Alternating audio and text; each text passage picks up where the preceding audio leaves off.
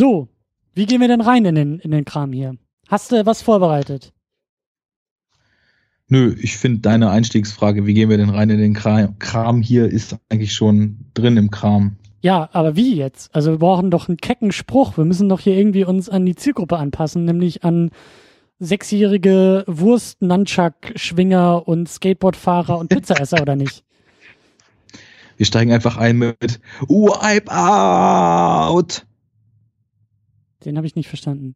Ich hätte jetzt eher gedacht, dass wir so parallel ähm, Vanilla Ice irgendwie rappen und tanzen und singen. Aber dann kommt wieder die GEMA, es geht auch nicht. Das Geile ist ja, dass es wirklich so ein cooler Oldschool-Rap-Formationstanz ist, den er Ja. da mit seinen zwei Schergen aufführt. Ja, aber ich habe mir auch dann in äh, weltbester Vorbereitung natürlich auch nochmal Ice Ice Baby angeschaut. Das kam ja, glaube ich, ein Jahr vorher raus.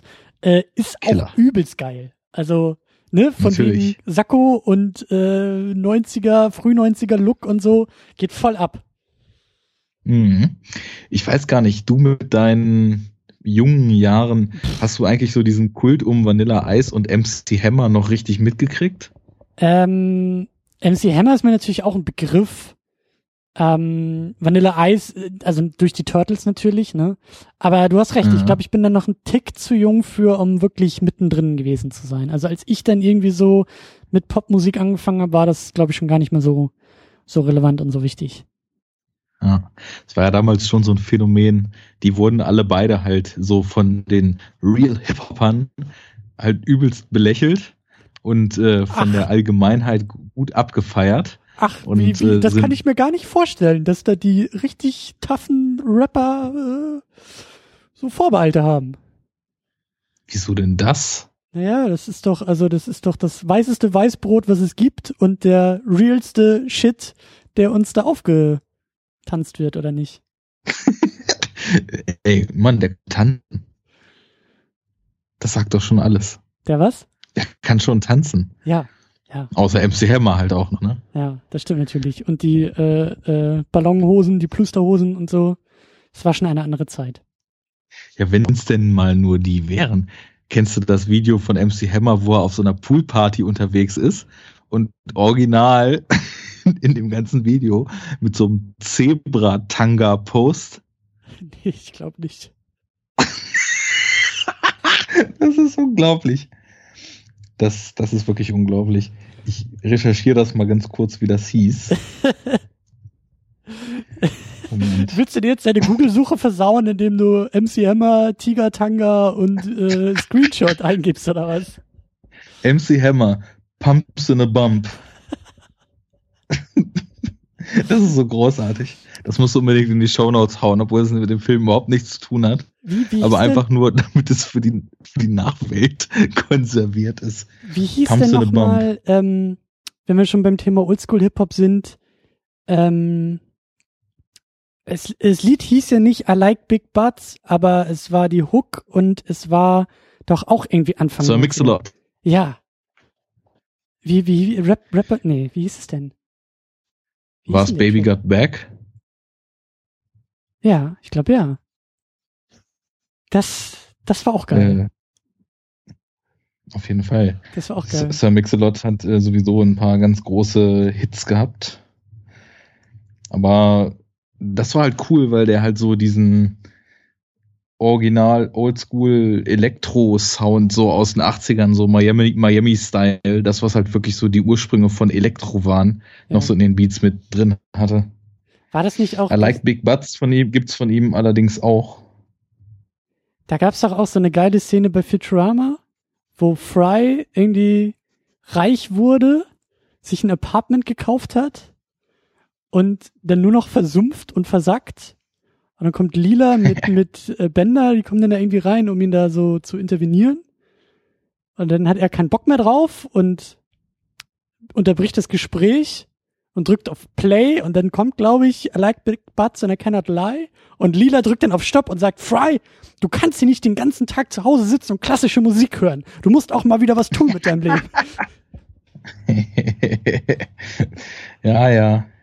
Äh, so zieht das die Kreise. Ich bin so, nicht so mit Futurama drin, deswegen kann ich da jetzt nur denken, ist bestimmt eine coole Szene. Ach Mensch, Arne. Also da, weißt du, du hast deine Hausaufgaben, du hast die Turtles, du hast Teenage Mutant Ninja Turtles, nee, Teenage Mutant Hero Turtles Teil 2 geguckt. Wir müssen ja immer noch an die Zensur denken. sind ja keine Ninjas hier in oh, Europa. Und in Deutschland sind Heroes. Und die haben wir geguckt. Richtig. Die haben wir geguckt. Aus dem und Jahr. sie haben uns zu MC Hammer und Sir Mix-a-Lot gekommen. Ja, über, gebracht, über Vanilla Eis. Lassen. Ja. Über ein feines Sakko, eine Flat-Frisur und Oldschool Rap-Dance. Und, äh, ja, tighteste Beats und krasseste Texte. Go Ninja, go Ninja, go. Go Ninja, go das Geile ist ja auch, um jetzt nochmal diesen Exkurs wieder aufzumachen, weil da wollen wir ja eh am Ende auch noch hin, weil, ne, großartig und so, der zieht das auch noch durch, der Typ. Also ich habe da ein Video gefunden, ich meine, gut, das war ja auch so ein bisschen dann Marketing, aber ich glaube, dieses Jahr kam noch der zweite Turtles, also der zweite ähm, Live-Action von Michael Bay produzierte mit ähm, Dingsbums, hier, wie heißt sie noch, da seine schnalle äh, hilf mir auf die Sprünge. Äh, egal. Megan Fox. Genau, Megan Fox. Der kam ja in die Kinos, der neue. Und da gab es irgendwie so ein Live-Event, so ein, so ein Presse-Promotion-Ding. Und Vanilla Ice äh, war auch dabei und ich glaube, es war irgendwie sogar Madison Square Garden oder so, dass sie da irgendwie was aufgezogen hatten und er kommt irgendwie aus dem Publikum, also aus den Reihen des Publikums auf die Bühne und rappt sich einen weg und Turtles in Gummianzügen dancen mit ihm rum und du denkst, das ist schon wieder, also die 25 Jahre sind nicht vergangen. Der hat aber sogar 2005 war das, glaube ich, habe ich irgendwann noch mal in ein neues Album von dem reingehört und da hat er so sein ganzes Auftreten so ein bisschen geändert. Also sah er so aus wie so dieser typische äh, Pickup fahrende US New Metal Limbiskit Typ, so mit Zickenbärtchen, umgedrehten Cap bis auf die Augenbrauen gezogen, irgendwie Piercing in der Lippe und so. Ja. Aber das Album hatte sogar einige Songs drauf, die jetzt also auch aus so, so einer ganz ernsthaften Sicht klangästhetisch wirklich gut waren. Das habe ich nicht gedacht damals. Also Lyrics, klar, wenn der da irgendwie irgendeinen Gangster-Scheiß rappt, das kauft man jetzt nicht so wirklich, ne? Aber so von, ich höre Mucke sowieso meistens eher so über die Klangästhetik und da konnten einige Songs was. Also habe ich zumindest damals so empfunden. Ob das heute noch so ist, weiß ich nicht.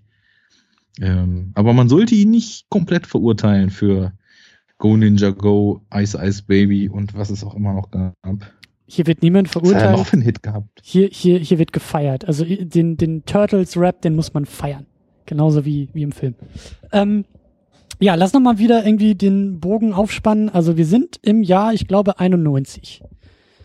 Ähm, mhm. Ziemlich schnell, also wir hatten ja eigentlich in der vorletzten Ausgabe hatten wir ja auch schon den ersten Turtles-Film und hatten uns dann ja so ein bisschen drauf geeinigt, dass wir die Turtles noch nicht komplett abschließen wollen. Also wir waren, glaube ich, ein bisschen uneins, beziehungsweise haben den ersten Turtles, glaube ich, als so eine gewisse Anomalie irgendwie wahrgenommen und waren, glaube ich, auch ein bisschen verwundert, dass der eigentlich, also der war schon auch irgendwie ganz gut und irgendwie ganz anders und so ein bisschen düster und New York war so ein Thema und dann haben wir, glaube ich, auch viel über Schauplätze und was die Umgebung der Helden irgendwie auch für den Helden bedeuten und sowas.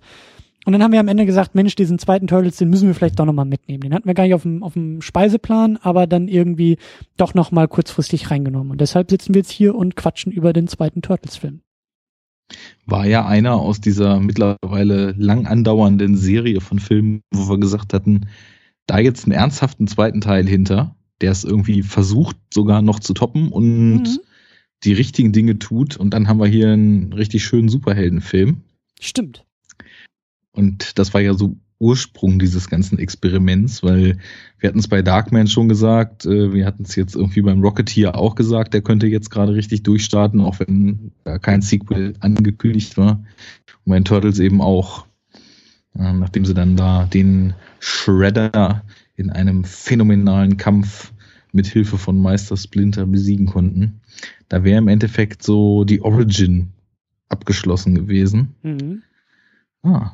Und aus den Helden, weiter? aus den Helden hätte dann auch, also hätten noch mehr Superhelden werden können, ne? Also das hätte noch nicht unbedingt größer, aber bedeutsamer vielleicht irgendwie aufgezogen werden können und so ein bisschen, naja, wie auch immer, aber auf jeden Fall anders als das, was wir jetzt vor uns haben, weil wir beide, also du kanntest den ja auch schon vorher, ne? Du hast den jetzt nicht zum ersten Mal geguckt, oder? Ja, ich hatte ja letztens irgendwie gegrübelt und konnte mich halt an gar nichts erinnern, außer dass ich halt mal Vanilla Eis gesehen hatte, aber ich habe auch irgendwas durcheinander geworfen, weil ich dachte eigentlich, es gäbe auch Live-Versionen damals von Rocksteady und Bebop. Ja, dachte ich eigentlich Kommen die auch. im dritten dann oder was? Nee, die kommen, die kommen gar nicht vor. Die kommen äh, jetzt in diesem neuen, in diesem neuen neuen Turtles da mit Megan Fox und und und Dingsbums. Da sind sie das erste Mal dabei. Okay. Hm. Das, das wundert mich irgendwie wirklich. Also ich war mir ganz sicher, ich hätte von denen auch mal so echte Versionen gesehen. Und es glaube ich eigentlich kaum diese drei seltsamen Viecher, die gegen Ende dieses Films rumrennen, von mir als Rocksteady und Bebop erinnert worden wären. Tja. Aber. Da steckst du nicht drin. Aber, ähm, also so mein, mein, ich glaube deiner auch, aber so mein, mein Standpunkt im Vorfeld oder meine Erwartung, ne, wir fragen ja auch immer am Anfang so, warum haben wir jetzt diesen Film dazugenommen und was erhoffen wir uns von diesem Film auch für diese ganze Genre-Debatte? Und ähm, ich dachte schon, also ich habe, wir hatten den in der Second Unit vor ein paar Jahren mal geguckt. Ähm, also meine Erwartungen waren schon so, dass wir jetzt auch eher über, also dass das, was du vorhin meintest, was wir uns erhofft hatten, so der, die bessere Fortsetzung, die ähm, irgendwie erfolgreich an das Franchise anknüpft oder was Größeres aufmacht und irgendwie ne, mutig nach vorne geht, so die haben wir ja nun nicht bekommen. Hm. Oder? Ja, das ich habe auch, also wie gesagt, da jetzt erstmal gar keine Erinnerungen dran gehabt und dementsprechend auch gar nicht so richtig Erwartungen, außer denen, die du mir natürlich gegeben hast darüber, dass du eben dich schon in die Richtung geäußert hast. Ich weiß nicht. Ich bin da ganz offen rangegangen und wollte einfach mal schauen, was mich da erwartet. Tja, dann würde ich sagen, steigen wir da auch langsam mal rein und gucken mal, was Machen uns da wir. überhaupt äh, erwartet, was wir da überhaupt äh, besprechen können. Ich würde es mal wieder versuchen mit einer Plot-Zusammenfassung, mit einer Film-Zusammenfassung in einem Satz. Äh, hab da wieder meine Hausaufgaben gemacht und äh, schlage folgendes vor. Also es geht bei den Turtles Teil 2, wer diesen Film noch nicht gesehen hat, unbedingt nachholen, aber wer auch das nicht kann, unbedingt zuhören. Es geht um Folgendes. Besorgte Eltern und geldgeile Produzenten machen aus dem noch jungen Turtles Film-Franchise einen zahmen Nachfolger für den schnellen Taler. Oder? Ja, könnte man sagen. Ist alles entschärft. Wirkt alles bei weitem nicht mehr so schön durchdacht, wie das der erste war. Und hat halt irgendwie auch ganz, ganz viele Fortsetzungskrankheiten, die man erwartet, wenn so ein Film halt ein Jahr später hinterhergeschoben wird. Ja. Und in Anbetracht des Hypes damals bist du, glaube ich, mit der These schon ganz gut dabei. Also äh, habe ich auch gelesen, das sieht man ja auch, dass der Film wirklich ein, ich glaube nicht mal ein Jahr, ich glaube irgendwie, ähm, also sogar ein bisschen weniger als ein Jahr nach dem ersten Film kommt der zweite raus. Ähm, ich glaube, die haben den auch sehr schnell nachgeschoben, weil also die Produzenten und alle drumherum auch dachten, das Thema ist sowieso durch. Also nach dem ersten Film waren sie überrascht, dass das so hoch ging, dass das so erfolgreich war. Und aber auf dieser Welle, um diese Welle noch erfolgreich mitzureiten, haben sie gesagt, schnell, schnell was hinterher schieben. Und ja, wir wissen ja, wieso es funktioniert hat, ne? Na, was meinst du? I like turtles. Das, ja, nun. Ja. Ist doch klar. Ja, nun. Aber. Ähm, People liked Turtles. Ja, äh, da hast du recht. Ich meine, und dann, wie gesagt, auch noch Vanilla Eis dazu. Das ist ja wirklich die Eishaube obendrauf. Aber ähm, es ist vor allen Dingen, es ist vor allen Dingen ein Film, der sehr fremdbestimmt wirkt. Oder? Also der erste war doch so cool, weil er sich so, so, der hat sich so echt angefühlt. Also so, wieder so das Ding, was ich ja immer gerne aufmache, dass der erste war ein Film, der gemacht werden wollte. Der zweite Film ist ein Film, der gemacht werden sollte. Oder würdest du da widersprechen? Gehe ich voll mit. Gehe ich voll mit. Also beim ersten, ja, der hat halt auch einfach ziemlich viel, wenn nicht alles richtig gemacht, so auf dem Metier, wo er unterwegs war.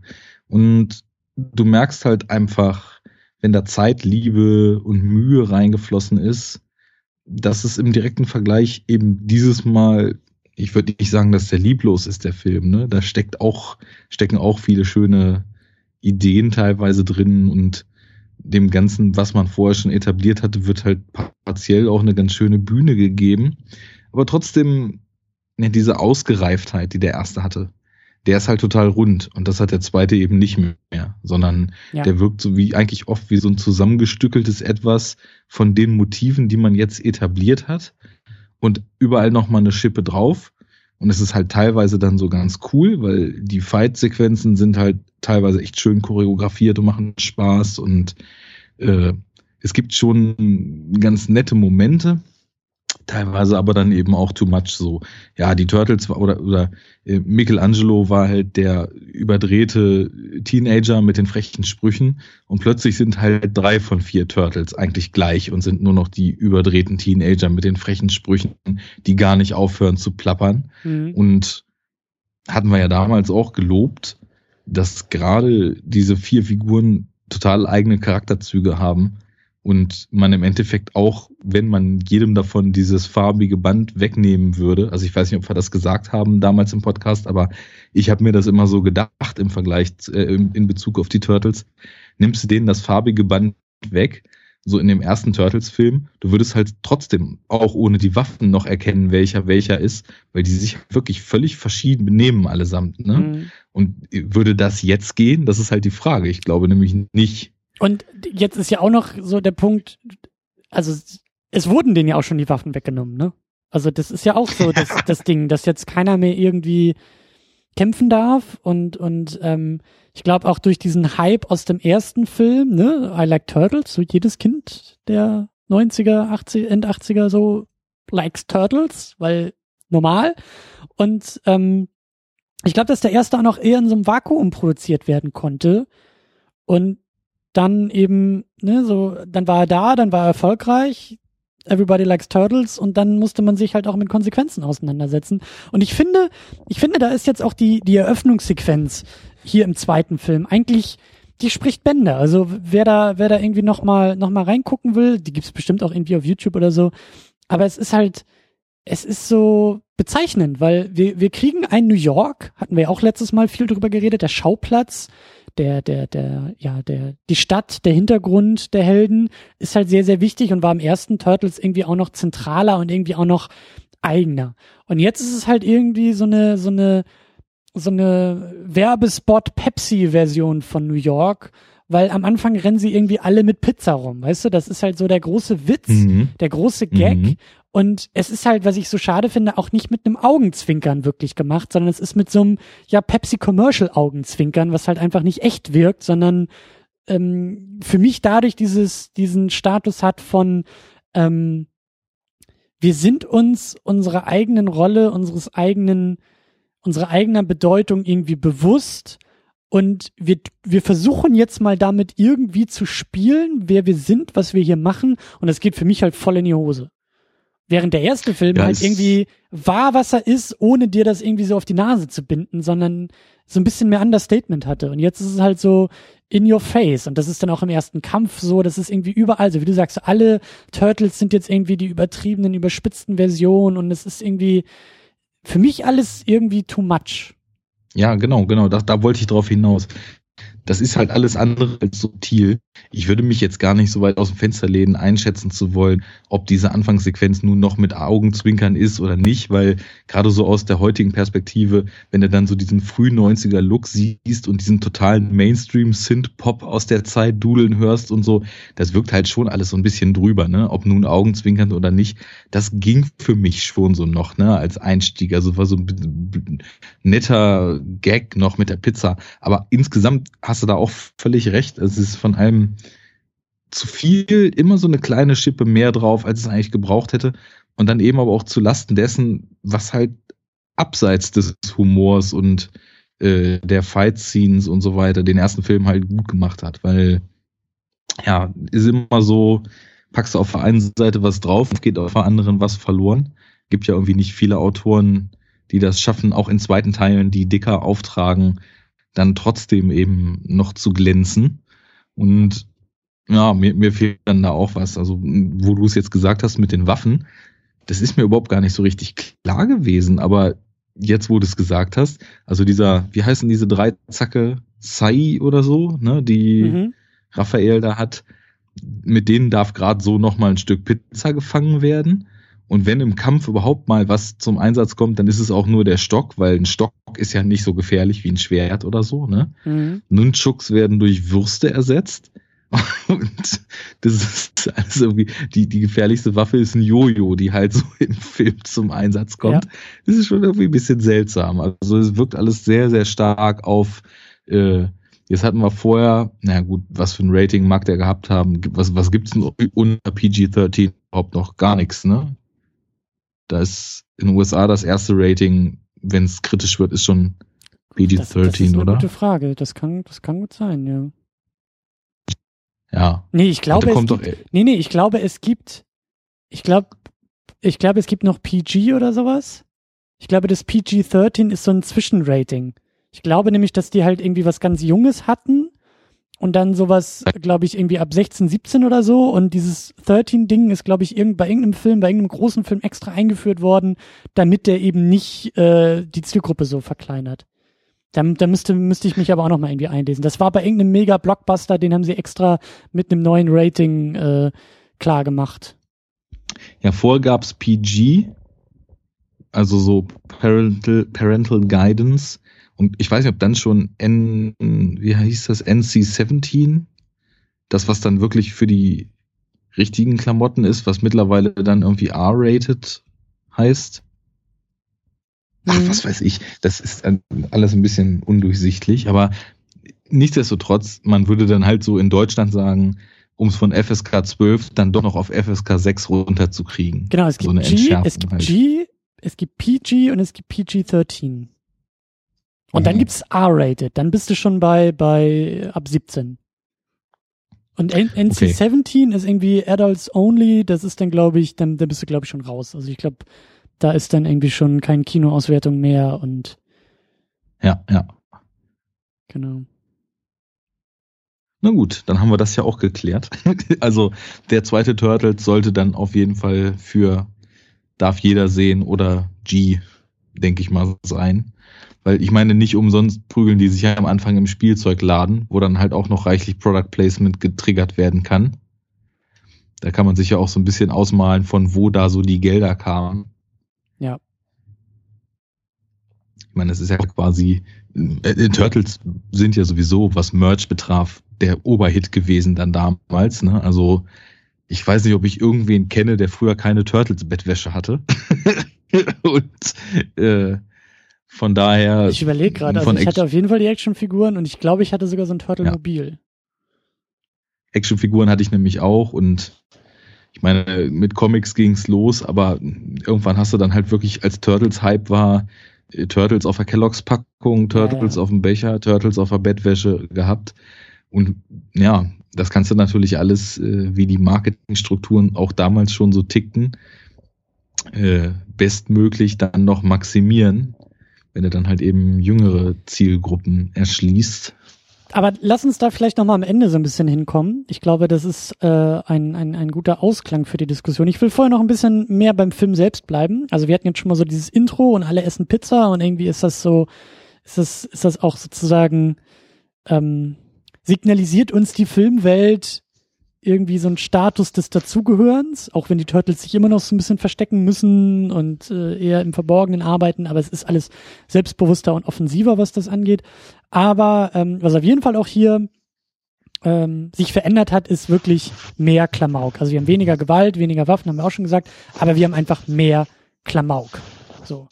Die Auf jeden Fall. Gags sind irgendwie flacher, die Slapstick ist größer, wie du gesagt hast, da wird mit Würstchen gekämpft, da wird mit jo Jojos gekämpft, mit irgendwelchen Wackelpuppen und ähm, ja. Was machen wir daraus? Ja, das ist eine gute Frage. Äh, ich mache daraus vor allem das große Fragezeichen, dass ich noch viel weniger weiß, was will dieser Film eigentlich sein? Weil, also ich, ich bin ja eigentlich gar nicht so ein großer Fan von so dem notwendigen Stecken in Schubladen und so klaren Zuordnungen und jetzt unbedingt festlegen zu können, das ist jetzt aber ein Actionfilm, nein, das soll jetzt aber eine Action-Comedy sein und so weiter, aber mhm. im, bei aller Überdrehtheit und bei allem Humor und bei allem Spaß, den man da vielleicht zeitweise auch draus ziehen kann, hat der Film irgendwie wenig Charakter und deswegen frage ich mich halt, was ich da sehe. Und es bleibt auch nichts hängen von dem, was man da sieht. Also ich habe den jetzt gestern geguckt und kann teilweise mich auch schon wieder gar nicht mehr erinnern, was da ja. eigentlich passiert ist. Ja. Und äh, ja, man weiß nicht so richtig, what's the point, ne? Also wo ist da die Dringlichkeit? Wo ist da die Geschichte, die unbedingt erzählt werden musste? Wo ist da der Gag, der im ersten noch nicht gebracht wurde und jetzt noch viel besser ist?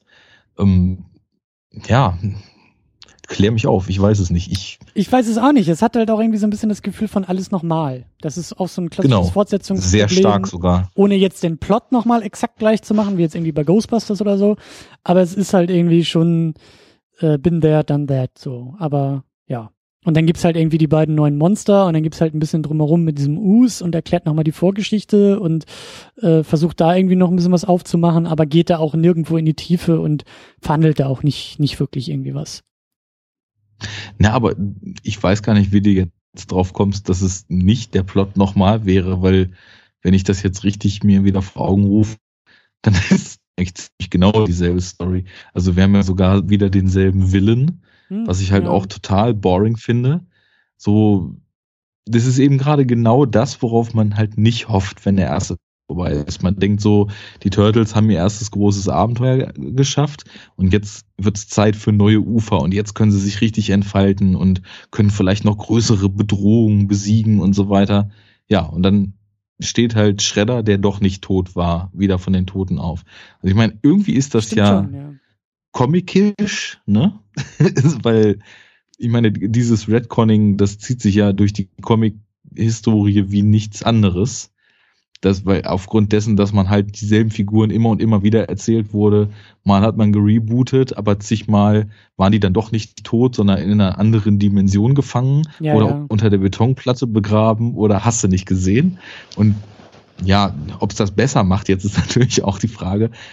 Ich finde es einfach unkreativ und das ist halt grundsätzlich so diese Sequelitis.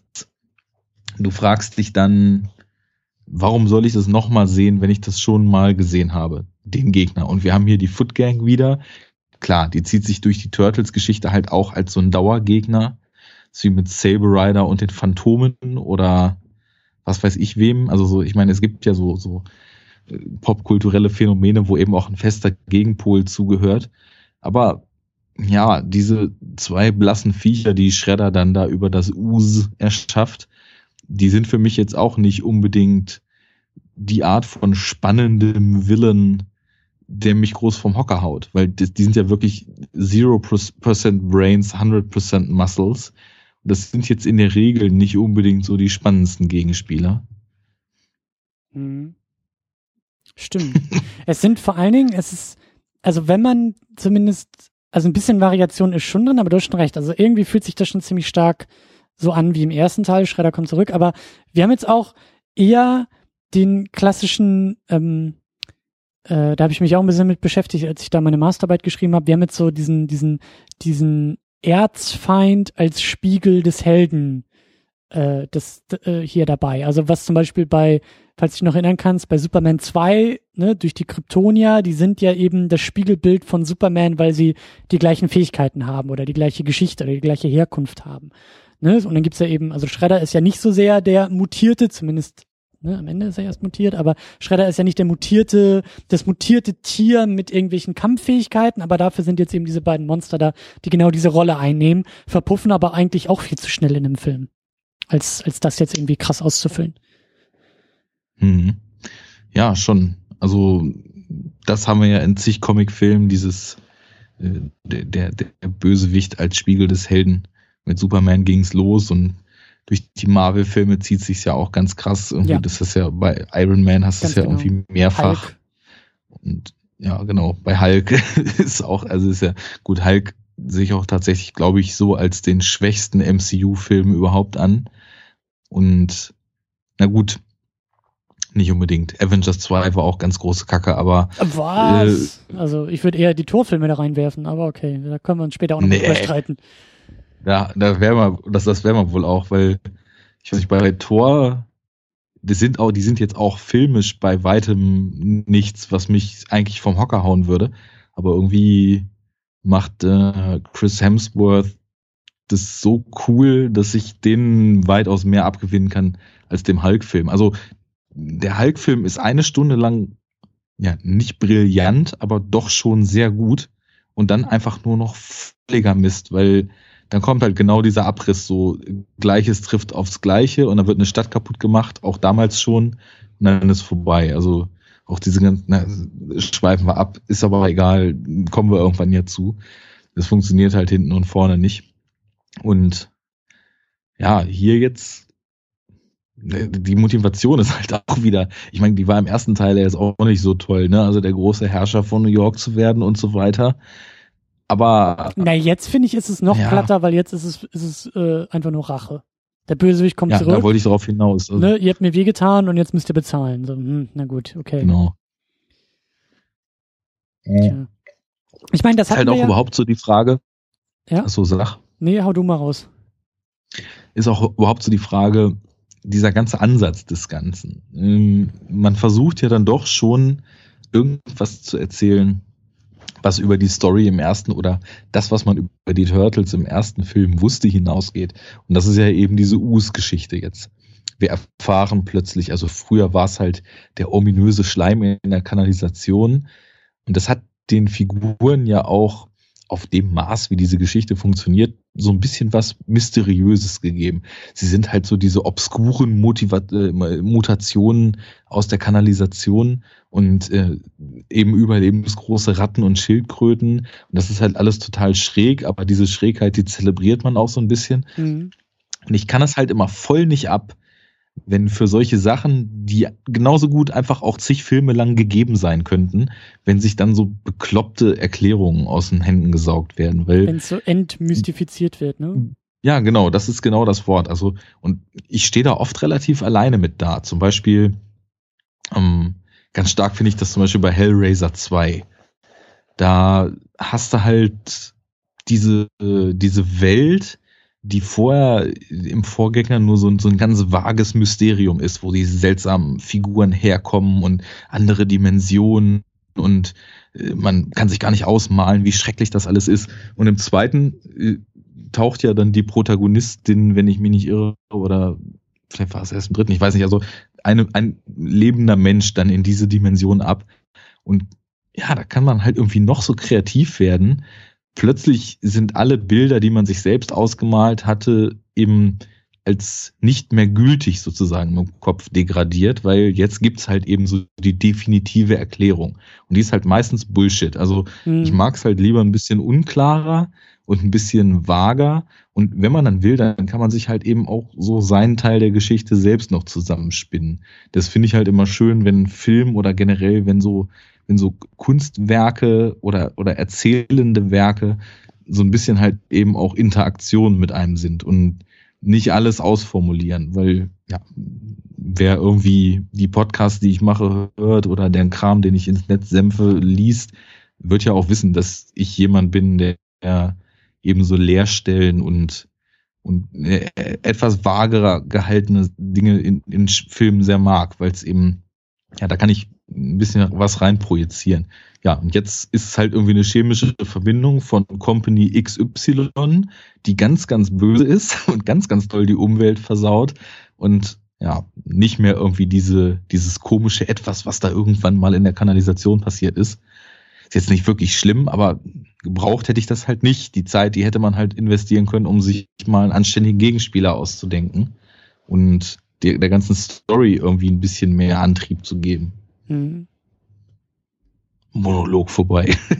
nee, ich überlege da, also ich denke da auch gerade so ein bisschen nach. Ich fand das früher als Kind irgendwie immer voll cool und voll schräg, so dieses grüne, glibbrige, leuchtende Us und diese, diese großen, äh, was sind das da, dieser große Löwenzahn, der da dann irgendwie ja äh, wächst und dann eben die Viecher, die da nachher auch noch draus entstehen. Ich fand das irgendwie als Kind, fand ich das irgendwie cool, so in diesem Us. Aber mhm. du hast recht, jetzt ist das schon, ich meine, muss man ja auch immer mit so ein bisschen äh, Vorsicht alles genießen. Also ähm, auch der erste Film war jetzt ja nicht wirklich tief und und äh, große Kunst und so, aber er hatte eher noch einen anderen Anspruch. Und jetzt ist es schon irgendwie, wie du sagst, jetzt wird alles noch mehr erklärt und es ist weniger subtil und es ist irgendwie auch ähm, auch ein Punkt, über den ich noch reden wollte. Ich fand im ersten Film hatten wir ja auch so ein bisschen drüber geredet, dass es irgendwie auch, naja, nicht, also der ist jetzt auch nicht clever, aber der hat ja schon auch irgendwie so ein bisschen was gemacht mit dieser Foot Gang, die halt irgendwie Kinder und Jugendliche von der Straße holt und ihnen halt irgendwie vorgaukelt, ein Wertesystem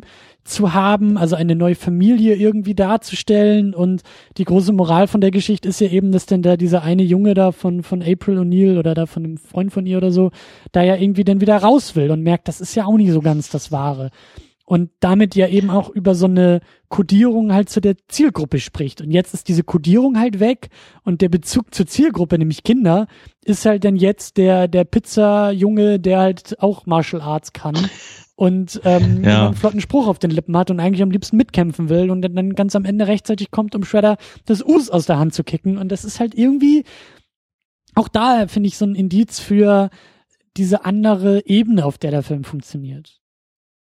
Ja, der hatte ja auch, der erste hatte ja auch noch andere Aspekte. Also, was du jetzt meintest, so dieses Familiending, Geborgenheit-Ding, aufgefangen werden, ausgestoßen werden, irgendwie seinen Weg gehen. Und generell hatte der ja auch so Coming-of-Age-Aspekte, ja. so dieses äh, ältere Vorsicht und Weisheit gegen jugendlichen Drang und Leichtsinn irgendwie in die Welt zu passen, obwohl man vielleicht gar nicht so richtig reingehört eigentlich das waren alles schon Themen, klar, das war nicht der Fokus des Films, aber dadurch, dass er auch oft so ein bisschen nachdenklicheren Ton zwischen diesen ganzen augenzwinkernden Irrsinn hatte, war das da schon so drin. Und ich meine, gut, ich hatte jetzt ehrlich gesagt nicht sonderlich viel Zeit und auch in der wenigen Zeit, ich hatte nicht die Muße seit gestern, um mir wirklich viel Gedanken über den Film zu machen, jetzt über diesen hier.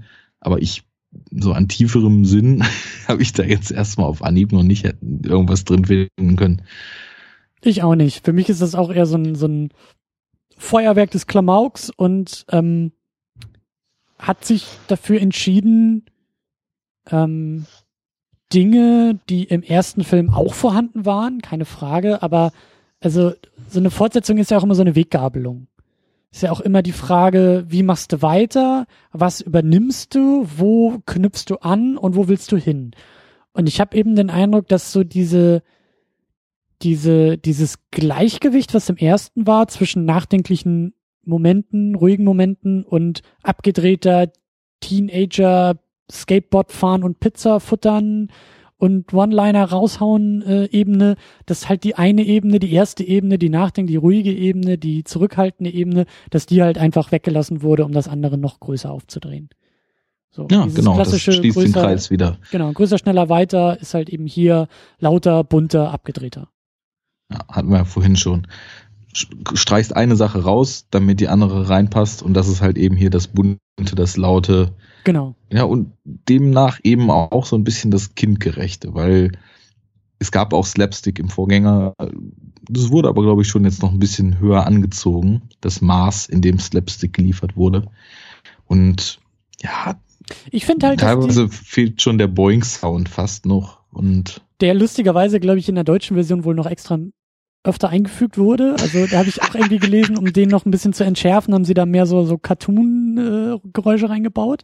Ich habe jetzt auch, ich habe, ich weiß gar nicht, ist das eine deutsche DVD, die ich habe? Ich habe auf jeden Fall, ich bin auf Englisch geguckt. Ich weiß nicht, ob das da irgendwie noch noch anders ist, aber ähm, naja, und also dieses Entschärfen auch der Waffen, das war auch extra so gemacht. Also das habe ich auch gelesen, dass sich Eltern eben beschwert haben nach dem ersten Film und gesagt haben, oh, was ist der denn so gewalttätig und äh, das muss ja nicht sein und meine Kinder müssen sowas ja nicht irgendwie gut finden. Und dann haben sie eben, um den auch besser und leichter zu vermarkten und Das ist halt eher so der Punkt, auf den ich hinaus will. Also haben mehr ein Produkt draus gemacht, haben gesagt, gut, dann machen wir das halt, dann nehmen wir das halt raus. Ne? Und äh, der, der, die Nunchucks waren, glaube ich, gerade in England irgendwie ein großes Thema, weil die da irgendwie verboten waren. Ich weiß nicht, ob das in Deutschland auch so war, aber die mussten da wirklich, glaube ich, beim ersten Film auch teilweise Momente rausschneiden, um diese Waffen halt rauszuschneiden.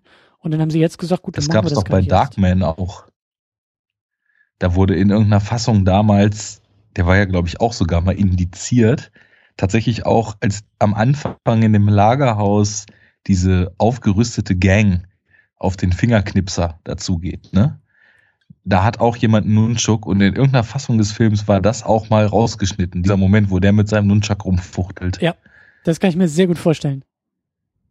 Aber ich finde es ein super interessanter Punkt, was du gerade gesagt hast, so dass Eltern sich beschwert haben, wie kann denn das so düster sein? Und ja, der erste Film, das hatten wir ja damals auch gesagt, der hatte so einen richtigen Independent-Ansatz. Der fühlte sich irgendwie mehr wie so ein 80er Jahre B-Actioner an, mit dem dreckigen New York-Setting und zwischendurch dem Kung-Fu-Kram und so weiter. Und ich glaube, dass man da vielleicht auch eine ganz schöne Tendenz ablesen kann. Ich glaube nämlich, dass dieses extreme Zuschneiden auf Zielgruppen, dass das erst so in den letzten 20 Jahren richtig extrem geworden ist. Wenn man sich mal überlegt, so die Blockbuster zum Beispiel aus den 80ern, die überlebt haben und die heute ja auch als große Klassiker des Kinos riesengroße Fangemeinden haben. Also von Star Wars über Indiana Jones bis zurück in die Zukunft oder die Spielberg-Sachen aus der Zeit. Ich finde nicht, also da hat man immer so ein bisschen das Gefühl, das sind Filme, die sind irgendwie für alle. Und natürlich kann dein Geschmack super speziell sein und dann ist das halt nichts für dich. Aber die waren halt nicht für äh, 12- bis 16-jährige männliche Comic-Nerds oder für ähm, 45- bis 52-jährige Hausfrauen in der Midlife-Crisis gemacht, sondern die waren für jeden erstmal vom Ansatz her. Und heute hat man das Gefühl, Filme werden ganz, ganz krass vom Marketing auf Teenager-Zielgruppe, äh, junge Kinder, mitteljunge Kinder, Erwachsenen-Zielgruppe selten, zumindest bei äh, den Filmen, die populär und mit viel Budget gemacht werden. Ich habe das Gefühl, dass das ist schon, da ist das Päckchen irgendwie mit klarerer Adressierung geschnürt und vielleicht ist es auch so diese Transition von dem ersten Film, der so ein bisschen diesen Indie-Vibe noch atmet und wo, glaube ich, den Machern es scheißegal war, für wen der im Endeffekt ist, weil die halt einfach diese Figuren cool fanden und damit eine coole Story machen wollten. Und beim zweiten eben ganz klar, alles klar, The Kids Like Turtles, also machen wir jetzt einen Kinderfilm, mit dem die Kinder was anfangen können, so als, als Agenda vorgeherrscht hat während des Schaffensprozesses. Und über so eine Lenkung, wenn das jetzt so gewesen ist, wo ich schon irgendwie von ausgehe, über so eine Lenkung nimmst du dem Film ja auch in der Entstehung die künstlerische Freiheit, weil du legst dir ja selber ein Dogma auf, an das du dich halten musst, damit du eine Zielsetzung, je konkreter die Zielsetzung, desto konkreter muss, äh, konkreter muss ja dein Ansatz auch sein und ja, so, so engst du dich ein, anstatt einfach frei laufen zu lassen und dann sowas, es ist schon irgendwie auch so eine nette Obskurität der erste Turtles-Film, finde ich, weil für das, was er macht, ist er eigentlich zu strange in seinen Motiven und gerade das macht ihn halt cool. Das geht ja dann eben verloren.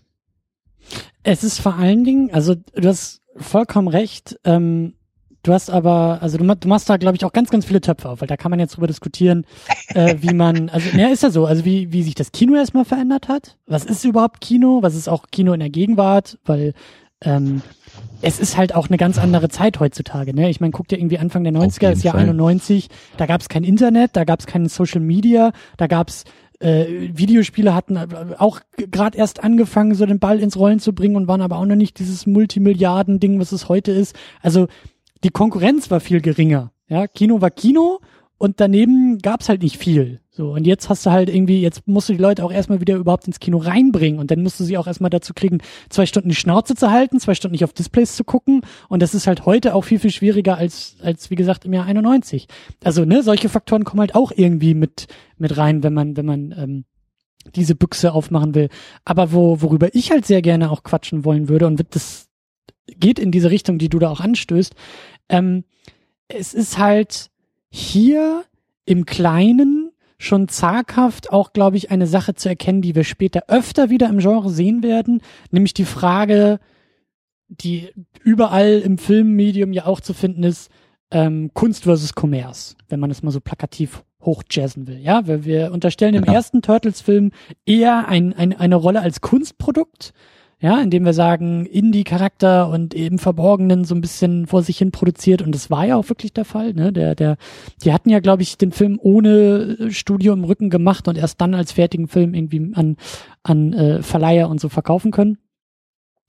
Und jetzt ist es halt genau andersrum. Jetzt gibt's halt die Fortsetzung und der erste Film war erfolgreich und jetzt entschärft man so viel und man will auch diesmal und weiß auch, dass es geht, Spielzeug verkaufen und Bettwäsche verkaufen und Halloween-Kostüme verkaufen und äh, Cornflakes verkaufen und all das. Und dementsprechend nimmt der Film auch eine ganz andere Rolle ein als vorher. Vorher war der Film Natürlich. ein Film und sollte Leute ins Kino bringen und jetzt ist der Film ein ein, ein, ein Startschuss einer multimedialen Werbekampagne. Und das ist eine Sache, die wir auch gerade in der Gegenwart natürlich auch wieder anders, aber vom Prinzip her ähnlich sehen. Ähm, und ich glaube, das ist auch so eine Sache, die jetzt so zaghaft auch in den 90ern losgeht und eben auch am deutlichsten im Genre, denn ja, und das wird ja auch Thema für nächstes Mal sein, äh, bei Batman zu sehen ist. Also nächst, unsere nächste Besprechung wird Batman Returns sein, ja auch noch der, der zweite Burton Batman, ne, oder der, der zweite bedeutende Beitrag von Burton zu Batman und dem Genre und dann kommt Schumacher und sagt, äh, und da gab es auch irgendwie das Zitat so sinngemäß, it's called, was war das, Comic Books? Oder nee, was hat er nochmal gesagt? Er hat irgendwie, er hatte so einen, er hatte so einen geilen Spruch, den muss ich echt nochmal raussuchen. Er hat halt irgendwie auch so, so nach dem Motto, naja, das sind halt keine Bücher zum Lesen, sondern das sind bunte Bilder zum Angucken. Und so muss man auch die Filme dann machen. Ja, das ist natürlich auch was, da kann ich natürlich gar nicht mitgehen mit so einer Aussage, weil ich bin ja der Meinung, man kann aus allem alles machen. Also wirst mir sicher zustimmen. Ich meine, wir haben jetzt gesehen, dass von quietschbunten Spaß bis zu tiefschwerer Sinnkrise aus Comics alles rauszuholen ist. Weil eben, ja, wer sowas in den 90ern über Comics sagt, der hat halt auch nicht so ganz verstanden, womit er sich da befasst oder hat das, was er vor 35 Jahren mal als, als Kind über das Medium aufgeschnappt hat, als äh, die Wahrheit und nichts als die Wahrheit abgespeichert. Ist ja eben nur ein Weg von vielen. Aber das ist, finde ich, schon auch wichtig für das Genre. Also ich, ich, ähm, also und wir wollen ja auch über das Genre reden und das Genre hat und ich glaube, dass es gerade in den 90ern ein wichtiges Thema sein wird, hat halt auch enorme Geburtsschwierigkeiten. Also ähm, es es muss sich halt eben ganz ganz lange gegen genau diese Vorurteile auch auch ähm, bewähren nämlich gegen dieses, naja, das ist Kram für Kinder und das ist gemacht, um Spielzeug zu verkaufen. Und ja, das ist auch heute noch so, ne? Wenn der neue Superman ins Kino kommt, wenn der neue Doctor Strange ins Kino kommt, ist klar, dass da auch mehr mit passiert, als jetzt einfach nur äh, ein künstlerisch wertvolles Kinoerlebnis abzuliefern. Aber es ist hier eben noch so, es ist noch so, es wird noch so klein und so unbedeutend gehalten. Und interessanterweise, ich weiß nicht, ob du das irgendwie so ein bisschen verfolgst oder so, aber genau das gleiche, genau an dem gleichen Punkt, in dem die Superheldenfilme in den 90er waren, ist momentan so, äh, die, die Videospielverfilmung die ist genau an dem gleichen Punkt. Die muss sich auch noch immer wieder überhaupt erst rechtfertigen, was sie überhaupt im Mediumfilm zu suchen hat. Ja, also es das heißt immer noch, Videospiele können nicht verfilmt werden und das ist doch Quatschkram und die haben noch keine eigenen, die haben, die haben keine eigenen Geschichten, die haben nichts zu erzählen und wenn, dann kommen halt eher so Sachen raus wie die Doom-Verfilmung, wo man irgendwie auch nicht so richtig weiß, für wen das sein soll, aber man ist mega stolz, dass acht Minuten aus der Ego-Perspektive gefilmt werden, weil man denkt, das will die Zielgruppe sehen, so wie kann man denn nur so mit dem Knüppel draufhauen, wo doch Uwe Boll vorgelegt hat? I rest my case. also, äh, wer was gegen Videospielverfilmungen hat, den kann doch Far Cry oder Alone in the Dark eines Besseren belehren. Siehst du, genau das, genau das. Wenn man das halt so Leuten nur wie Uwe Boll überlässt, dann kommt halt nur so Müll bei rum. Und genauso, also jetzt sehr überspitzt, aber ich glaube, das ist, das ist auch ein großes Thema, was immer wieder kommen wird in den nächsten Episoden auch bei uns, je weiter wir durch die 90er gehen. Es ist halt, es ist halt das Unverständnis des Materials und auch der Zielgruppe gegenüber. Ich meine, guck dir an, also ich glaube im Jahr 2004, ich habe ihn auch noch nicht gesehen, aber im Jahr 2004 gab es, glaube ich, diesen Catwoman-Film mit Halle Berry, der absoluter Müll sein soll. Also wirklich, wirklich krasser, krasser Müll sein soll.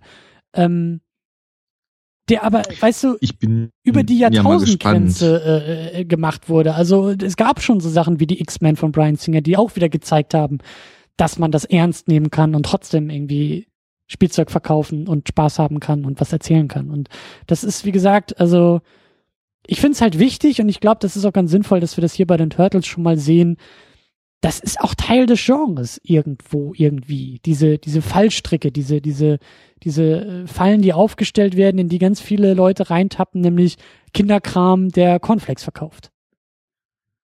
Gut, also um es nochmal kurz abzurunden. Punkt eins Videospielverfilmung. Ich verstehe diese Skepsis ehrlich gesagt überhaupt nicht. Jetzt mal ernsthaft, weil eigentlich ist es doch nur ein Ringschluss.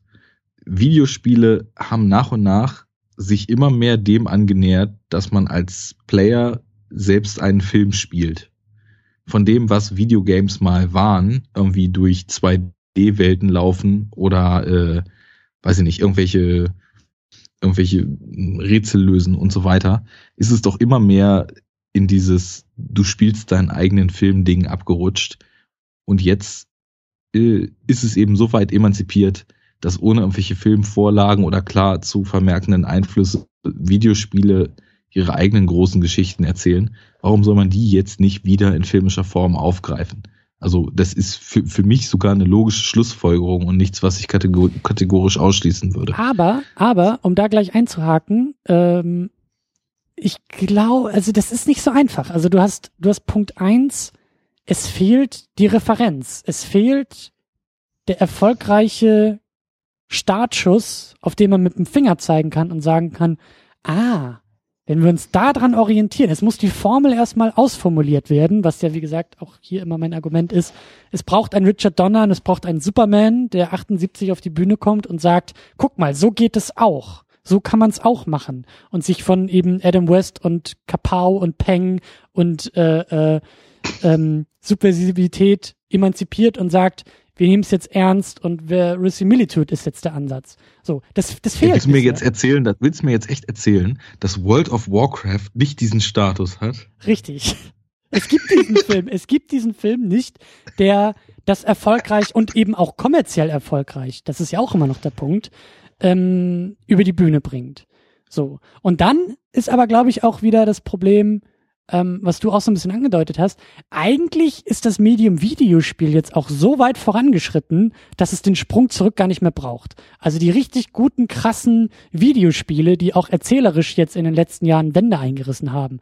The Last of Us fällt mir dazu ein. Oder auch im Indie-Bereich ist momentan ganz, ganz viel an Erzählung, Gone Home und, und Firewatch und, und wie sie alle heißen, die, die ganz selbstbewusst äh, anfangen, anders mit dem Medium umzugehen und zu erzählen, die brauchst du gar nicht mehr zurücktransferieren. Also war ja auch, also ich meine, jetzt kommt der Assassin's Creed-Film ins Kino, glaube ich, jetzt im Dezember oder so. Es wird auch nochmal spannend, aber die, also eigentlich braucht es den Film nicht mehr, weil die Filme auch schon Geschichten erzählt haben. Und du kannst jetzt höchstens die Interaktivität wieder rausschmeißen, ein bisschen mehr bei den Effekten irgendwie aufdrehen, hübsche Schauspieler da reinstellen und das Ganze nochmal machen. Aber dann ist halt auch wieder die Frage, wozu? Und wer will das sehen? Und das muss sich halt auch jetzt erst nochmal herausarbeiten, dass es dafür überhaupt einen Bedarf, einen Markt und auch irgendwie eine Rechtfertigung gibt. Also ich glaube schon, dass, das, dass die Videospielverfilmung, ähm, die hat's, die, die, die ist noch nicht so da, wie eben jetzt die, die Comic-Verfilmung da ist. Oder die Super. Ja, also die, die Wozu-Frage, die lässt sich doch aber relativ einfach beantworten. Nämlich, indem man jemanden oder Leuten, die daran Interesse haben, die auch die Spiele vielleicht kennen oder was davon gehört haben, die Möglichkeit gibt, eben nicht um diese Geschichte zu durchleben, 12, 14, 16, 20 oder äh, 56 oder im Falle von Dark Souls 150 Stunden das Pad in die Hand nehmen zu müssen, sondern einfach mal auf zwei Stunden runtergedampft, ihre Story, die sie kennen, vielleicht in etwas abgeänderter Vision nochmal äh, auf den Schirm zu kriegen. Das ist nichts, was es zwingend geben muss. Ich finde es aber jetzt auch nicht so verwerflich, dass ich sagen würde, dass es das nicht geben braucht. Das ist völlig legitim. Natürlich hast du noch den Unterschied zum Beispiel zur Literaturverfilmung. die Literaturverfilmung bebildert sich in deinem Kopf. Mhm. Das heißt, jede Filmversion davon ist eine komplett freie Interpretation, die dem Wagen etwas Konkretes hinzufügt. Da sind wir wieder beim Thema von vorhin, aber ist ja was ganz anderes, weil das ist natürlich auch eine, eine hohe Form des Ausdrucks, das, was äh, nur grob umrissen ist, je nach Autor, dann eben ich, in konkrete Bahnen zu lenken. Ich, ich, das, das braucht es natürlich bei Videogames nicht. Die haben ihre Bilder. Es, ich überspitze es mal. Ich mache es mal bewusst ähm, provo provokativ und konfrontativ. Also, ähm, das Medium des Comics ähm, ist ein Medium, der, also es ist dem Medium eigen, dass die Zwischenräume fehlen. Es ist ein, ein, ein sprunghaftes Medium von Bild zu Bild zu Bild und die Transformation ins Medium Film ist eine Bereicherung, weil es ein Informationsgewinn ist. Ja, das Bild bewegt sich auf einmal, es bewegt sich flüssig. Wir sind mittlerweile auch in einem in einer Welt, in der durch Computereffekte alles möglich ist und der Sprung von einem einen Medium, von einem, von einem Papiermedium, vom Comic-Medium, von den Panels aufs bewegte Bild ist eine Bereicherung des Mediums. Wir sind aber mittlerweile beim Videospiel in den 80ern, in den 90ern. Wäre es auch noch eine Bereicherung gewesen von dem Medium Videospiel zum Medium Film. Denn der Look, das Aussehen, äh, die Grafik, wenn man so will, ist im Film einfach besser. Aber wir sind jetzt an einem Punkt angekommen, dass die Videospiele technisch gar nicht mehr so weit weg sind, also technisch schon sehr, sehr sauber, sehr, sehr gut sind, dann noch ein Informationsgewinn durch Interaktivität haben, ja, das heißt, du, ent, also du, der Info, also du, du gewinnst nicht mehr an Informationen durch den Sprung ins Medium Film, sondern du hast weniger Informationen. Du hast, das Medium wird, dem Medium wird etwas entzogen, anstatt dass das Medium durch etwas bereichert wird. Und das ist mittlerweile eher ein Makel für mich. Also sage ich auch immer wieder, für mich ist das Thema Horror im Film eigentlich schon fast durch, weil ich sag, ich brauche das in der Konsole. Für mich ist Horror ein, ein Genre, das in der Interaktivität für mich erst richtig aufgehen kann und viel besser funktioniert als in einem Film, der halt passiv ist. Und wenn du so Sachen, ich weiß das nicht, das würde ich so unterstreichen, aber auch nicht unterstreichen. Da muss ich nämlich mal zwischengehen, weil es ist, also ich verstehe auf jeden Fall, was du damit meinst. Ne? Ich replaye gerade Dead Space mal wieder nach, nach Jahren. Schönes und Ding. Natürlich ist das was, äh, wo du wirklich das, was ein Film auch in den besten Momenten an Spannung erzeugt, teilweise über lange Strecken hast. Weswegen ich dann teilweise auch sage, nach einer Dreiviertelstunde, ich lege das Pad wieder weg, weil sonst geht mir hier die Pumpe einfach zu hoch. Ähm, das ist, du bist halt bei einer gewissen Immersion dann so tief drin, dass diese potenzielle Gefahr für deine Spielfigur eben zur potenziellen Gefahr für dich selbst wird. Und schon äh, bist du natürlich irgendwie auf einem ganz, ganz krassen äh, Level an, äh, an Angstschweiß angekommen. Hm. Nichtsdestotrotz muss ich natürlich diesen nicht ganz ernst gemeinten, denke ich mal, Kommentar mit dem Horror am Film natürlich vehement entkräftigen. Weil wenn ich mir überlege, irgendwie, wie einige Dinger der letzten Jahre auf mich gewirkt haben, und also teilweise ich wirklich mich wie in meine Kindheit zurückversetzt gefühlt habe und echt äh, ja also so äh, emotional wie äh, knapp an so einer Problemgrenze in den nächsten Tagen vorbeigeschrammt bin, nachdem ich It Follows gesehen habe, plötzlich an fing mich irgendwie seltsam umzudrehen, ob mir Leute hinterhergehen und so weiter, weil der richtige Gedanke in einem Film und die richtige Umsetzung sich eben auch so tief in den eigenen Realitätssinn einbohren kann, dass der Horror im Film natürlich absolut nicht durch ist, aber ich verstehe, worauf du hinaus wolltest mit der Aussage und so ernst nehme ich sie jetzt, ich nehme sie nicht 100% wörtlich, das ist natürlich klar. Nichtsdestotrotz musste das natürlich immer gesagt werden.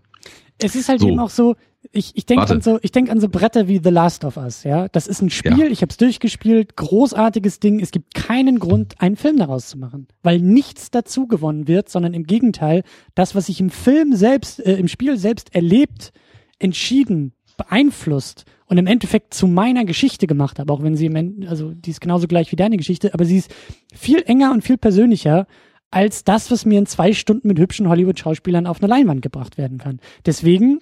Ja, dann musst du deine Denke vielleicht mal von hübschen Hollywood-Schauspielern zu interessanten Filmen ummünzen.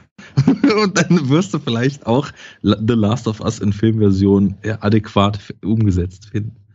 Ich, meine These ist, meine These ist, das kann nicht funktionieren. Das, es, es kann einfach, also das geht einfach nicht. Ähm, ja, es geht einfach nicht. Es, es, ist zu wenig zu sagen, wir bringen das jetzt auf die große Leinwand, während es im Comic-Medium durch die unterschiedlichen Quellenmedien ähm, besser funktioniert. Also und da, da gibt es auch einen Hunger für, da gibt es auch einen Bedarf für von Leuten, die sagen, geil, das erste Mal auf der großen Leinwand haben wir jetzt Wonder Woman. Das erste Mal sehen wir jetzt Bebop und Rocksteady auf der großen Leinwand und Crane. Das ist ein, das hat einen Wert. Aber das erste Mal auf der großen Leinwand die Leute aus Assassin's Creed zu sehen, ist so, why? Gut, Warum? ich, ich, ich round es mal ab. Ich aus weiß, Warcraft oder äh, nenn mir andere, ja, also warum sollte mich das interessieren, dass Donkey Kong jetzt bei äh, dem komischen Pixel-Film von Adam Sandler dabei ist? I don't give a fuck, das ist doch egal. Ich weiß, ich weiß, was du meinst. Also ich glaube, es läuft darauf hinaus, Literatur sowieso, verfilmst du ein Buch, dann ergänzt du eine ganz, ganz maßgebliche Ebene, das Bild.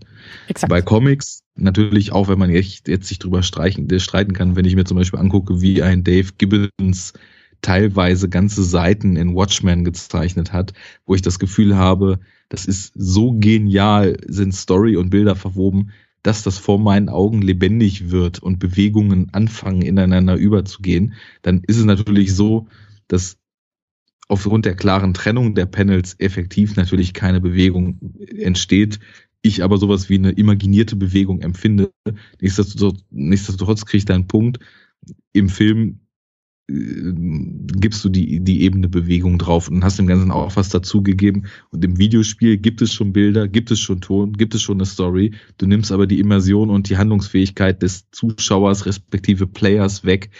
Ist es also im Vergleich doch das Medium, was bei dem Übertrag in ein anderes Medium definitiv beraubt wird, weil ein Videogame genau. eigentlich das Maximum liefert. Also du kannst ein Videogame nichts mehr außer der Virtual Reality vielleicht irgendwie hinzufügen, aber äh, klar, du kannst was wegnehmen und dann kommst du beim Film an. Oder äh, du schreibst ein Buch über die Story von Last of Us und dann hast du Bild, Ton und Immersion weggenommen.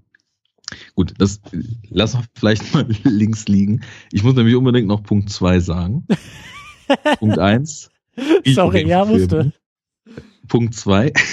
Wie scheiße diese ganzen Catwoman, Daredevil mit Ben Affleck, Ultraviolet, Elektra, Ghost Rider und hast du nicht gesehen aus dieser äh, Nullerjahre Comicwelle effektiv sind. Das werden wir ja auch noch alles erörtern ich weiß, ich habe die damals auch alle gesehen und ich fand die jetzt alle auch nicht wirklich berauschend. Ich glaube aber trotzdem, dass das dann doch so im, im allgemeinen Hate-Modus ein bisschen zu sehr zu dem größten Schrott, der je gedreht wurde, hochgejazzt wurde. Weil es gibt ja irgendwie auch schon genug Leute, die eigentlich den ganzen Tag nichts anderes machen, als auf Comic-Verfilmungen zu schimpfen. Und da kommen diese, schnell gedrehten, nicht unbedingt mit Handschrift und Vision versehenen Dinger aus den Nullerjahren natürlich ganz gelegen und nochmal so richtig feste mit dem Knüppel drauf zu hauen. Also gut sind die wahrscheinlich nicht, aber ich glaube, dass da ja im Endeffekt, da, wie scheiße die waren, da wurde eben auch nur mit Wasser gekocht und äh, nicht die Welt in Schutt und Asche gelegt. Also das werden wir nochmal evaluieren später. Mhm aber ich, die haben halt so diesen Ruf, ne? Und da gab es ja wirklich so eine Welle an Filmen. Ja, wir werden sehen. Vielleicht sind es ja auch einfach ganz nette B-Movies, die man für das, was sie sind, eben doch irgendwie schätzen kann, auch wenn sie natürlich nicht an einen Brian Singer X-Men oder an einen äh, Dark Knight oder an einen Watchmen oder an einen Superman oder an einen Batman Returns rankommen. Das werden wir sehen. Weißt du, was auch so meine These ähm, dazu ist, also ich glaube, dass jetzt so Anfang der 90er, mh, hm, das ist jetzt auch nicht so krass trennbar, ne, aber dass, dass da so langsam die Tendenz auch kommt, dass sich dieser Schrott auch langsam oder eher verkauft. Wenn du mal so ein bisschen zurückguckst, also, weil ich tue das jetzt gerade so in, in, in unsere Vergangenheit sozusagen und das, was wir hier auch schon besprochen haben, ähm, wir haben so dieses, dieses, dieses äh, Double-Feature, hätte ich schon fast gesagt, so die beiden Supermans, die ziemlich erfolgreich, also auch kommerziell erfolgreich, auch bei den Kritiken ja einigermaßen erfolgreich, äh, so auftauchen.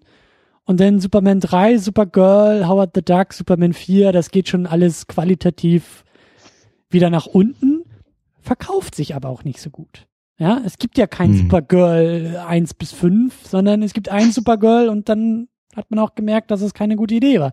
Es gibt auch nicht mehr von Howard the Duck. Es gibt auch dann wirklich, also Superman 4 ist ja wirklich gnadenlos äh, gefloppt und gescheitert.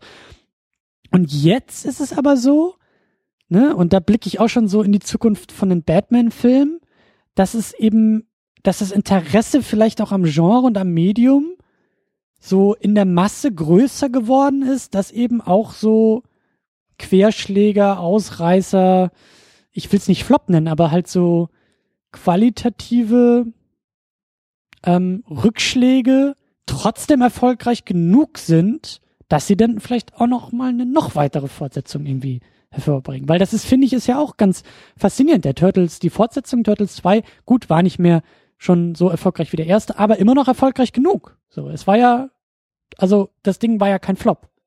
Und ähm, das ist halt so so eine Sache, bei der ich mich frage, wie sehr das vielleicht auch jetzt in Zukunft wichtiger für das Genre wird. So dieses, das Genre wächst, die Bedeutung des Genres wächst und Flops nehmen eine andere Form an als noch irgendwie in den 70ern und 80ern. Ja, äh, ist halt so generell die Frage, das müssen wir vielleicht dann so ein bisschen auch statistisch mal über die nächsten Filme betrachten. Ich meine, die Turtles, ich behaupte einfach mal so ganz frech, die hätten da drehen können, was sie wollen zu der Zeit. Der Film jetzt hier, ich, ich, ich weiß es nicht, ob ich den mittelmäßig finde oder wie auch immer. Ich weiß sowieso mittlerweile nicht mehr, ob das überhaupt irgendwie eine Rolle spielt, ob man sagt, ob ein Film jetzt gut oder schlecht oder mittelmäßig ist, was einem das überhaupt bringt. Das, ich ich mache mir irgendwie diese Gedanken gar nicht mehr. Ich pick mir irgendwie nur noch so einzelne Aspekte raus. Und ich bin dann entweder wie bei Dingen, die mich total umhauen, wirklich komplett weggeblasen habe das Gefühl, ich schwebe aus dem Kino und, und äh, sehe die Welt plötzlich mit anderen Augen oder irgendwas lässt mich halt völlig kalt. Und dieser Film ließ mich relativ kalt, auch wenn ich ab und zu mal geschmunzelt habe. Deswegen würde ich wohl sagen, dass er irgendwie so mittelmäßig ist und ein paar nette Sachen macht. Und dann haben wir ja schon lange genug jetzt erörtert, dass ihm einiges eben auch fehlt. Aber ich glaube, der hätte auch noch viel, viel, viel, viel schlechter sein können und wäre halt trotzdem noch gut genug gelaufen, als dass es da einen dritten gegeben hätte, weil ich glaube, zu dem Zeitpunkt, bevor überhaupt klar gewesen wäre, dass es ein richtig beschissener Film ist, wäre schon halb Amerika reingerannt und jeder Sechsjährige irgendwie seinen Eltern in Ohren gelegen, dass sie ihn zum dritten Mal in den Film reingehen lassen, weil einfach das, die Turtles waren einfach ein Ding der Stunde. Ich weiß nicht, wie stark die eigene Wahrnehmung da vielleicht auch einem so einen historischen Wahrnehmungsstreich spielt, weil ich war halt selber Turtles-Fan und man weiß ja, oft hat man so Erinnerungen, die man dann so als die absolute Wahrheit ansieht, weil man damals die Welt eben selbst so gesehen hat. Vielleicht war die Turtles-Blase auch gar nicht so groß, wie ich sie erinnere. Das kann natürlich sein. Nichtsdestotrotz glaube ich, dass sie doch schon Ausmaße hatte, die mit an wahrscheinlich, äh, an Sicherheit grenzender Wahrscheinlichkeit dafür gesorgt haben, dass Turtles 2 kein Flop wurde. Egal wie gut der Film ist. Transformers 5 wird auch kein Flop, egal Hm. wie gut der Film ist. Aber, und das ist so mein Argument, ich glaube, das kommt jetzt erst so langsam auf im Jahr 91. Weißt du, was ich meine? Also das ist jetzt, glaube ich, auch eine zaghaft neue Entwicklung und vielleicht auch je nach Franchise Teil des Genres. Ja, also dieses, wenn's, wenn's, wenn's die Welle gibt und die hat nun mal die Turtles, also der erste Turtles-Film ist halt voll in diesen Hype rein, hat ihn größer gemacht, wie auch immer da vielleicht die Reihenfolge ist, aber so, das war der heiße Scheiß, das war das heiße Ding und das ist irgendwie, glaube ich, anders. Das ist später öfter der Fall, aber das ist hier, glaube ich, noch relativ neu. Ja, ich glaube, das ist auch so, wenn es eine Sache gibt, wo sich Superheldenfilme, die ja nun mal oft auf Comics basieren, tatsächlich aus der Comicwelt angeeignet haben, dann ist es eben Bindung an einen spezifischen Helden zu schaffen. Ich meine, die Comics, die liest man ja auch Mhm. aufgrund der Hauptfigur, die vorne auf dem Cover drauf steht und nicht oder oftmals nicht, weil der ja irgendwie so tolle, tolle Feinde äh, hat, wobei die natürlich auch immer eine große Rolle spielen, aber ja, ich verhaspe mich, es, es geht eigentlich um den Helden, ne? Und genau das macht ja Marvel jetzt irgendwie auch mit, mit großem Erfolg. Eben die Leute, es ist den Leuten egal, worum es in Iron Man 4 geht. Die gehen halt rein, weil Robert Downey Jr. Iron Man ist. Mhm. Mhm. Aber ja, aber ne, nee, nicht nicht nicht aber, aber es ist schon es ist schon auch Marvel ist da ein gutes Beispiel, weil Marvel auch mittlerweile den Status erreicht hat, dass sich halt ähnlich wie bei den Turtles beim ersten Film eigentlich alles irgendwie verkauft. Aber Marvel ist zumindest meine These und ja, das kann man kritisieren. Marvel bleibt aber auf einer gewissen Ebene hungrig. Nicht so, die, die lassen sich, die begnügen sich nicht so sehr damit wie jetzt bei den Turtles beim zweiten Teil. Ach, der Scheiß verkauft sich doch eh. Wirft den Kindern mal irgendwas hin, was wir auf äh, Cornflakes-Kartons drucken können und dann ist unser Job hier erfüllt. Sondern die versuchen mehr draus zu machen, weil, das ist jetzt vielleicht die steile These wieder, weil Marvel auch weiß, wenn man es so macht wie bei den Turtles, dann ist auch ganz schnell die Luft wieder raus. Wenn man es so macht wie bei Batman und bei Schumacher, dann kannst du auch sehr viel verbrannte Erde hinterlassen. Gut, also mich hat ja Marvel tatsächlich jetzt mit Doctor Strange versöhnlich ist vielleicht das falsche Wort, aber zumindest auf eine Art und Weise eingestimmt, dass ein vollkommen abgeflachtes Grundinteresse jetzt zu einem gewissen wieder angefacht ist.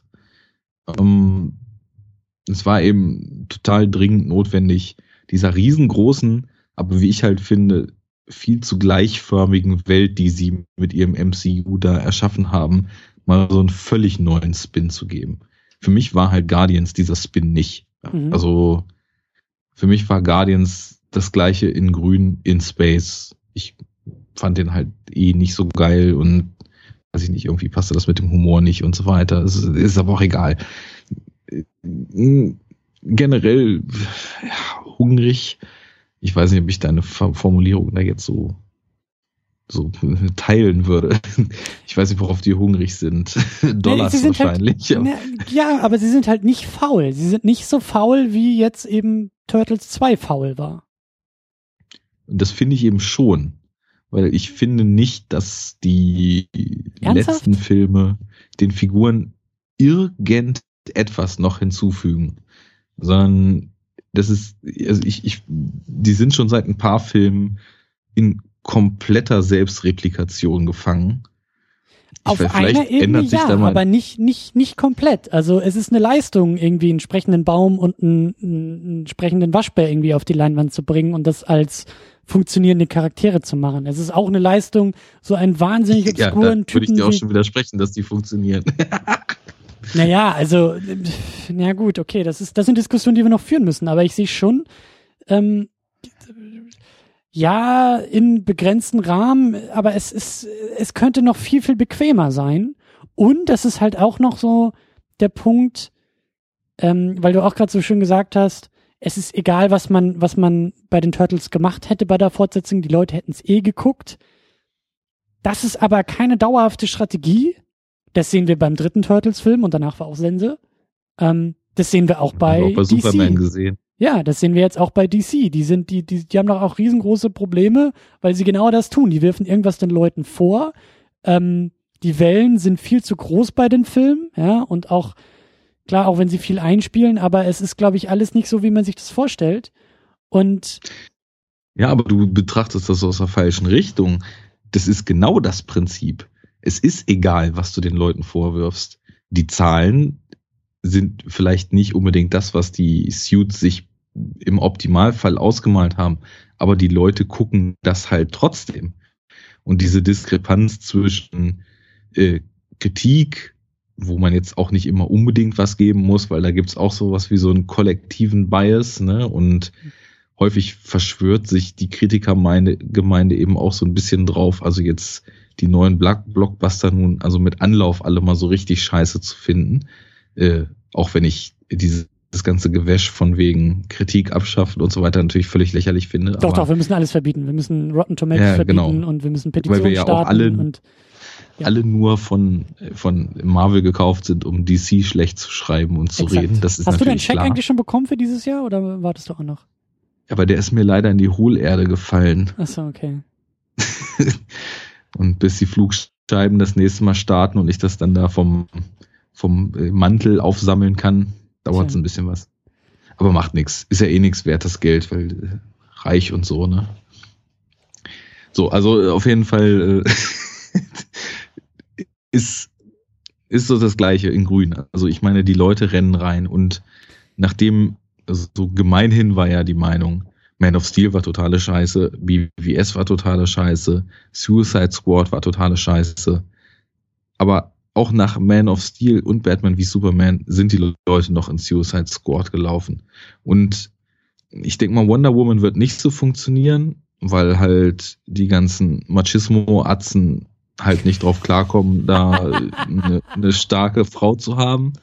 Insofern, schöne These, ja, schöne These. ja klar, also ich meine, äh, ja, klar, die meisten Machis ja, die meisten Machismo-Atzen fühlen sich ja halt irgendwie durch selbstbewusste Frauen halt massiv bedroht so und äh, müssen sich dann direkt erstmal auf Man's Right Activist-Seiten flüchten, um dann halt irgendwie mal so ein bisschen hier der Furiosa den Wind aus den Segeln zu nehmen, ne? Ja, klar. Ja, und deswegen, das, das wird halt wieder so, also der, der wird halt wahrscheinlich nicht so gut laufen, denke ich mal, wie Batman wie Superman oder Suicide Squad, auch wenn gut dann natürlich relativ ist, weil bei dem Irrsinns-Marketing-Schwachsinn, der da betrieben wird, der einfach auch noch nervt insgesamt, äh, reicht es ja nicht, das doppelte Budget einzuspielen. Ist ja trotzdem noch ein Flop, aber das ist was anderes. Wonder Woman läuft dann nicht so und dann werden die Anzugträger wieder den Schluss ziehen. Ach so, der Film mit der Frau lief nicht. Naja, anstatt mhm. dass wir mehr machen, dass die Leute sich da jetzt mal dran gewöhnen, lassen wir es mal lieber ganz sein in Zukunft, weil das geht ja nicht. Also jetzt äh, machen wir mal wieder so weiter, wie wir das kennen und dann funktioniert das mit den Zahlen auch wieder ich weiß nicht mehr, worauf ich hinaus wollte. Ich finde es nur total beachtlich, wie wir einfach null über Turtles 2 aktiv reden, sondern irgendwie jetzt schon Videospielverfilmungen und äh, Comicfilme der Nuller und äh, Sequels und Hollywood-Mechanismen gestreift haben und Marvel MCU, nur um nicht über Turtles 2 reden zu müssen. Weißt du, ich schlage jetzt den Bogen wieder zurück, denn ich bin ja davon überzeugt, das haben wir zu Recht hier schon gemacht, weil ich ja glaube, dass Turtles 2 da so ein bisschen drauf ähm, ja gucken lässt. So, weil das, was da im Großen bei all diesen Diskussionen, die wir gerade geführt haben, jetzt in der Gegenwart passiert, das kann man hier vielleicht im Kleinen zaghaft schon drin sehen. Ja, so eine Tendenz oder eine Möglichkeit, von vielen Möglichkeiten ist bei Turtles 2 irgendwie gegeben. Und nochmal, für mich ist es halt so dieser schnell abge die schnell abgelederte Fortsetzung, vor allen Dingen das Anpassen an, an Markt, an Zielgruppe, das Umformen ins Produkt, das ist jetzt, das hat Turtles jetzt nicht erfunden und Turtles 2 auch nicht und das ist, da muss man jetzt, also so riesengroß muss man es jetzt auch nicht machen, aber ich finde schon, das kann man hier alles mal erwähnen, das kann man hier schon mal alles beobachten und dann, wie gesagt, in viel späteren Diskussionen kann man, glaube ich, auf diesen Film zurückzeigen und sagen, ja, guck mal, jetzt, jetzt, jetzt weißt du, worauf ich hinaus wollte, so. Das ist meine mhm. Hoffnung bei dem Film. Und das ist für mich auch das, was der Film, wenn er irgendwie eine hat, halt die Bedeutung für das Genre sein könnte. Also dieses, ja, wie gesagt, für mich ist da, glaube ich, der wichtigste Punkt. Auf einmal sehen wir, dass ein Film zum Produkt wird, werden kann und das, wie gesagt, glaube ich, beim Comicfilm auch noch mal öfter auftaucht und eher der Fall ist als vielleicht noch bei anderen Genres oder auch zu anderen Zeiten. Das ist irgendwie schon ein Faktor, den wir öfter sehen werden, um es mal so zu formulieren. Ich glaube, der einen werden wir später sehen, dass sich das im Genre dann tatsächlich so als Wendepunkt mal abzeichnet. Auf einer anderen Seite ist, glaube ich, für so eine wilde These unser Scope nicht groß genug. Also, wenn man mal genauer hinguckt, dann wird man auch sehen, dass das vorher alles schon tausendmal passiert ist. Das also, du willst sagen, das ist, das ist nicht unbedingt eine Besonderheit des Superhelden-Genres, sondern das Superhelden-Genre ist ein, ein, ein, ein Indikator oder ein Schauplatz äh, für dieses Phänomen, was wir auch ganz, also an ganz vielen anderen Orten sehen. Ja, also ich meine, auch zehn Jahre vorher wurden im Action-Genre schon billig Fortsetzungen äh, mit quasi einem potenziellen Star in der Hauptrolle gedreht, die ganz klar für ein Publikum waren und dann stimmt eben schon, stimmt schon. Aber ich, ich also mein, mein um, um die These noch zu ergänzen, ich glaube, jetzt, was neu hinzukommt, gerade in den 90ern, ist eher dieses auf die Cornflakes-Packung hin produzieren. Also das ist, glaube ich, ein, ein Aspekt. Klar, Star Wars hat auch irgendwie Spielzeug verkauft, aber da war es ja wirklich noch neu. Und ich glaube, dass das jetzt irgendwie, also dass, dass, dass da auch tatsächlich eine neue Zeit anbricht und das ist nicht nur bei Superheldenfilmen so, aber auch, dass in den 90ern die Produkte drumherum auch auf einmal so wichtig werden können. Und das sind dann eben, also in Ja. den 80ern war es ja, glaube ich, nicht so, dass, dass, weiß ich nicht, ein Schwarzenegger-Film eine Fortsetzung gekriegt hat, weil dann auf einmal Schwarzenegger-Actionfiguren verkauft wurden oder Schwarzenegger-Pepsi-Werbung verkauft wurde oder Schwarzenegger-Gummibärchen auf einmal irgendwie oder Pudding oder Joghurt oder, weißt du so, oder Katzenfutter. Also das, das sind, glaube ich, so Sachen, die echt in den 90ern auf einmal dann dazukommen. Diese, diese, Ja, aber der Vergleich, der, der hinkt jetzt dann doch schon ein bisschen, weil es gibt auch heute keine The Raid 2 Cornflakes-Packung. Also, ja, The Raid ich 2 ist meine- halt nicht, ist halt auch nicht äh, äh, äh, Blockbuster. Es gibt aber die Doctor Strange Cornflakes-Packung und die, die, äh, weißt du, äh, Harry Potter Ja. äh, Brillenputztücher und die Star Wars Unterhosen und so. Das ist ja schon, Gut, aber ich glaube, da entdeckt das Blockbuster-Kino vielleicht Anfang der 90er einfach nur, dass Comicfilme da extrem gut für geeignet sind. Weil, also Ja. ich meine, so die 90er Disney-Filme, die wurden komplett durchgemerchandised und spätestens mit Jurassic Park hat der Merchandise-Wahn dann Ja. vollends neue Auszüge, äh, äh, Ausmaße genommen. Das, äh, das ist, glaube ich, da, da greifen zwei Hände ineinander, wo man beim Henne-Ei-Problem anlangt, wenn man da jetzt einen Finger drauf zeigen will, wo das losging. Nichtsdestotrotz, ja, ich glaube, die Beobachtung, dass das vielleicht ein Punkt ist, wo sich das langsam stark bemerkbar macht, die werden wir rückwirkend vielleicht irgendwann nochmal tätigen können. Lass uns mal zeitbedingt und aufgrund von Leitungsaussetzern bedingt ja. doch vielleicht mal zum, zum Fazit kommen. Äh, ja, was ist das Fazit? Die große Frage, ähm, was ist denn nun, also packen wir den dazu in unseren Kanon? Ist das irgendwie ein Superheldenfilm? Ist das ein wichtiger Superheldenfilm oder ist das irgendwie, ist das irgendwie nix? Für mich ist das ein Martial Arts Kinder Fantasy Film. Das ist ein tolles Genre. Das, äh, Ja. ja. Sehr, sehr allgemeingültig. Ja, Jeder da, zweite Film ich gehört gerade zu sagen, da dem gibt's auch so viele von, ja. so jeden Monat 20 neue Martial Arts Kinderfilme. Kinder Fantasy Filme. Oh, Entschuldigung, Fantasy, ja, ja, stimmt. Ja, ich habe einfach hier diese Nischendinger mit, mit dem absoluten Top äh, Box Office Kandidaten vergleichen. Ich habe ja, ich habe die Das realistischen Kinder Martial Arts Filme verwe äh, verwechselt, aber ähm, nee, für mich gehört er nicht so wirklich ins Genre. Für mich ist das auch eher. Wir hatten ja, glaube ich, beim letzten beim letzten Turtles Film, also beim ersten Turtles Film auch so ein bisschen rumgedruckst und wussten nicht so richtig und haben den, glaube ich, auch wieder in diese äh, mittlerweile viel zu große Fußnotenkategorie eingeordnet. Und ich finde, selbst Turtles 2 gehört da nicht irgendwie dazu. Also ähm, nee, nee, Nee, nee, nee, nee. Auch wenn wir ihn vielleicht später mal referenzieren werden, aber das, das ist nix, oder? Nö, äh, da brauchen wir auch diesmal keinen großen Hehl draus machen. Und äh, ich meine, wir hatten ja fast sowas wie Ausgangsbedingungen definiert. Wir hatten ja gesagt, also damit wir von der Fußnote zum Superheld kommen, muss in Teil 2 schon dies oder das passieren. Ja. Das ist aber nicht passiert. Also nach wie vor kloppen sich Leute in Räumen mit Kung-Fu-Moves. Und es ist jetzt noch nicht mal mehr so, dass ich äh, fand es ja so clever, wie ich die Superkraft der Turtles auch noch als ihren Zusammenhalt äh, definiert habe. Ich mir ja selbst auf die Schulter geklopft letztes Mal, aber da ist irgendwie auch nicht mehr so richtig viel von zu merken. Also weil ich meine, wie idiotisch ist das, die hängen mit ihren Schwertern in einem Netz gefangen und schneiden es halt nicht kaputt, ne, sondern müssen dann erst irgendwie von Meister Splinter mit Pfeilen. Das ist nicht. Das, das ist nichts, wollte ich sagen. Tja. Also, äh, let's not talk long around äh, the hot mush. kein Superheldenfilm. Und vor allen Dingen auch kein Grund, den dritten Turtles-Film aus dem Jahr 93 irgendwie noch zu besprechen. Nee, das muss jetzt auch irgendwie nicht mehr sein. Nee. Ich bin da auch durch und auch die späteren hier, die, die aktuellen Dinger da, äh, Michael Bay produziert und so, da brauchen wir uns auch nicht irgendwie weiter drauf stürzen, würde ich sagen. Das, äh ja, das Schlimme ist ja, dass bei der Scale von Michael Bay oder produced bei Michael Bay man schon eher fast das Gefühl haben könnte, vielleicht sind das dann sogar noch eher Superheldenfilme. Wobei halt, wenn wir so weit sind, dann werden wir auch festgelegt haben, was für uns eigentlich Superheld bedeutet.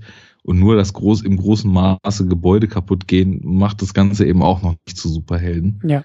Von daher hoffe ich, dass wir uns das ersparen können. Aber äh, wir sind jetzt ja auch so am Jahresende, ne? Wir haben die, wir haben das erste Jahr hinter uns, die zwölfte, zwölfte Ausgabe, wir sind ja auch im Januar gestartet. Und äh, umso mehr freue ich mich auf das, was dann im neuen Jahr ansteht, nämlich Batman Returns. Yay! Dann geht's mal wieder ganz weit nach oben ins qualitative Regal der Superheldenfilme. Wie gesagt, der zweite Burton Batman. Ähm, ganz wichtiger Vertreter, kann man jetzt, glaube ich, auch schon so sagen, äh, ohne da viel vorwegzunehmen.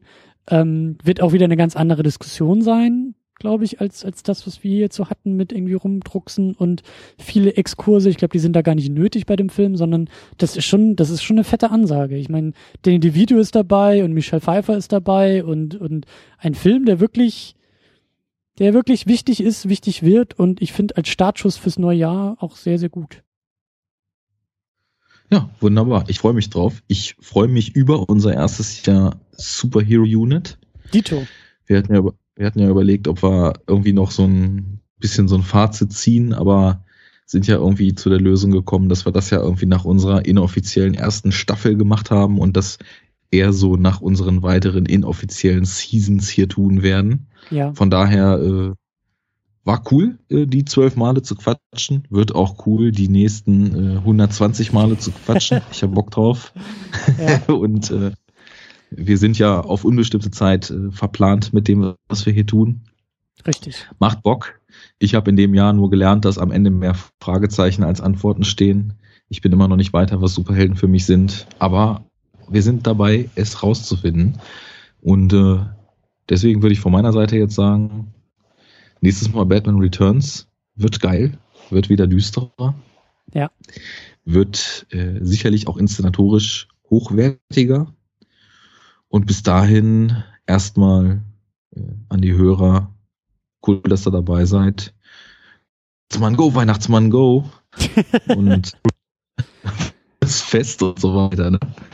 Richtig. Und Das äh, ja, ja, wir, äh, ja, ich, eigentlich wollten wir gar nicht so, so einen Jahresabschluss hier machen, aber äh, vielen Dank fürs Zuhören und äh, wir sehen uns im neuen Jahr, wir hören uns im neuen Jahr und wir machen da weiter und ich finde das eigentlich sehr, sehr gut, dass bei dir die Fragezeichen nur größer werden. Äh, ich kenne das aus meinem Philosophiestudium, das ist dann eine, eine gelungene Arbeit in dem Metier, wenn man hinterher mehr Fragen hat, als man vorher dachte, Antworten zu haben. Deswegen äh, machen wir alles richtig und machen auch so weiter im neuen Jahr und sagen bis dahin ähm, Kawabunga. Tschüss. Wipe out.